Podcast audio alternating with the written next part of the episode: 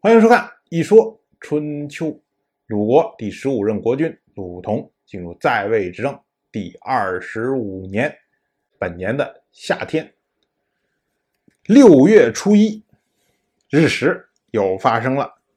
这次日食呢，按照今天的推断，发生在公元前六百六十九年五月二十七号，是一次日环食。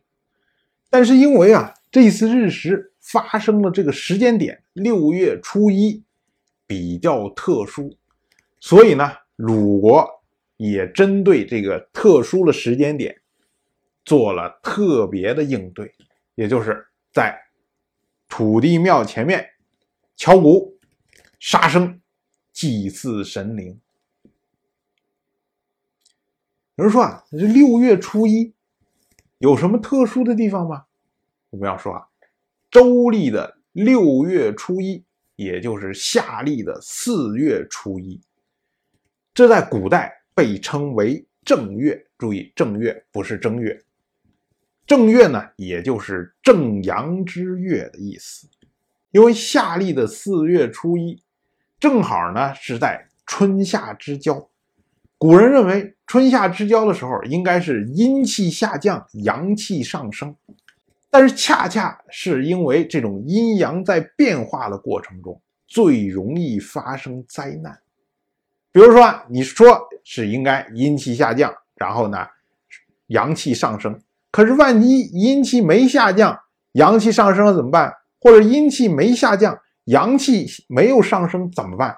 哎，这些时候。都会发生天地异变，所以古人认为这时令颠倒，那么就会发生灾难。它是这么样一个逻辑，所以呢，叫做正阳之月，就是说我如果这个月能够顺顺利利的过去，那么阴气下降走掉了，然后阳气就变为主导，就变成了正阳，这么个意思。正是因为有这么样一种看法，所以呢，在六月初一，或者我们说夏历的四月初一的时候，一旦发生天象变化，古人就会心怀恐惧，说这是不是灾难的预兆？尤其是古人认为洪水和日食这些东西，都是因为阴气过重导致的。你想，正阳之月本来应该是阴气下降，阳气上升，却发生了阴气过重的现象。这就是天地异变，时令混乱，这就是在古人看来就是要大灾难的预兆所以呢，他要有相应的措施，像什么敲鼓啊，然后杀生祭神呐这些。但是呢，这个做法是不合礼数的，因为按照当时的习惯，发生这种情况的时候，也就是在六月初一出现日食的时候。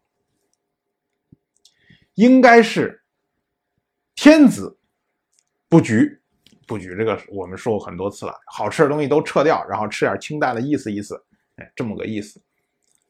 然后在土地庙敲鼓。我们今天说啊，说日食了，天狗吃月亮了，我们敲鼓放鞭炮，然后把天狗给吓走。但是在春秋时代，这个敲鼓的意思是为了。退群阴，意思就是说，你日食不是因为是阴气过重导致的吗？所以我敲鼓，我把你们这些阴气给震碎，给赶走，让阴气都退掉，这么个意思。然后呢，在土地庙杀生祭祀神灵，因为有可能有灾难的预兆，所以我要求神灵赶快保佑我，让我避免灾难。哎，这是天子层面做的事情。而在诸侯层面呢，他是在朝堂上击鼓。你看，天子是在土地庙击鼓，诸侯是在朝堂上击鼓。区别是什么呢？因为天子是整个世界、整个天下最高的领导者，所以天子是可以跟天、跟天象相关联的。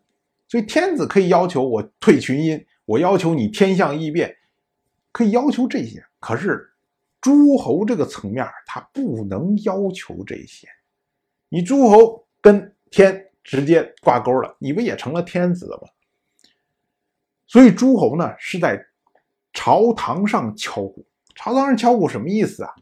就是要自勉，说我要把我们国家我管理了这一块然后我所在的朝堂上这些阴气煞气，然后震走、击碎、赶走，哎，这么个意思。